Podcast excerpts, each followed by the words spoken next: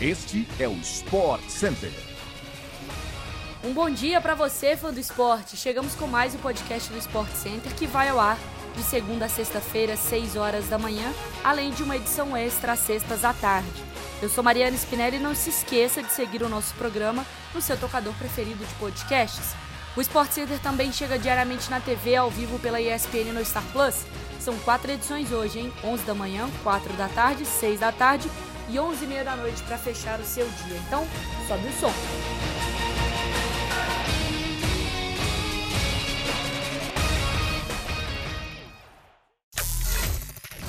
A Inglaterra está nas quartas de final da Copa do Mundo de 2022. Neste domingo, ela derrotou o Senegal por 3 a 0 com gols de Henderson, Kane e Saka. Na próxima fase, enfrenta a França, sábado, no mesmo estádio que venceu o Senegal neste domingo, o Albight. Até agora é o placar mais elástico nas oitavas de final. França e Holanda venceram por 3 a 1, Polônia e Estados Unidos, respectivamente.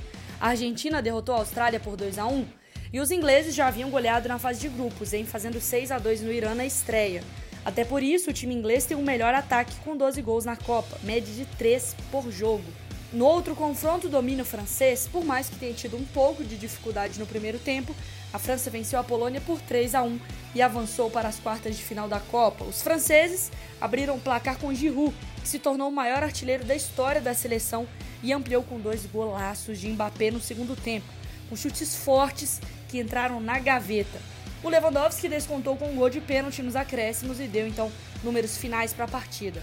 A programação desta segunda-feira vem com o Sport Center Plus em horário novo, exclusivo para o Star Plus depois dos dois primeiros jogos da Copa. Duas da tarde às seis.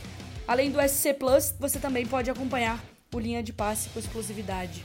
Tá no Star Plus, às 6 horas todos os dias e o Equipe F todos os dias às 7.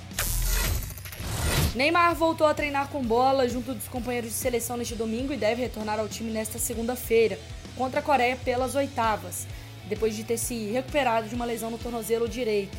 Na atividade, aberta por 30 minutos para a imprensa, foi possível observar algumas movimentações do camisa 10, além de chutes a gol e jogadas de marcação. O craque também usou no tornozelo que machucou um spray analgésico para aliviar dores, além de um anti-inflamatório. Neymar machucou o tornozelo direito durante a vitória contra a Sérvia logo na estreia. Ficou de fora então dos outros dois jogos do grupo. Está em recuperação desde então e o craque da seleção fez um trabalho intensivo, viu, para estar em campo nas oitavas, o que foi confirmado pelo Tite, caso o jogador ainda se sinta bem após essa atividade. Está em avaliação. Foram oito dias de recuperação no hotel, treinando com bola no sétimo. No oitavo, Neymar foi para o estádio ver a seleção em ação com Camarões e no nono treinou em campo pela primeira vez. A volta às atividades normais com o elenco ocorreu no décimo dia, no domingo. O Fã do Esporte acompanha todos os compactos dos jogos da Copa nas vozes dos melhores talentos da casa na tela da ESPN no Star Plus. Bom, pessoal, e a coletiva do Tite teve mais informações, tá? Ele negou que o atacante Gabriel Jesus tivesse qualquer incômodo antes de se apresentar à seleção brasileira. O questionamento sobre o assunto foi feito no domingo, durante a coletiva, nessa véspera de jogo contra a Coreia já que a informação já tinha vazado e viralizado na internet. Ele já deixou a concentração da seleção brasileira em Doha, o Gabriel Jesus, e voltou para Londres para ser avaliado pelo Arsenal. Ele corre o risco ainda de precisar passar por uma cirurgia. Bom, pessoal, chegamos ao fim de mais um podcast do Sport Center. Voltamos amanhã, 6 horas da manhã, com tudo para você, tá? Um beijo, até a próxima, bom dia.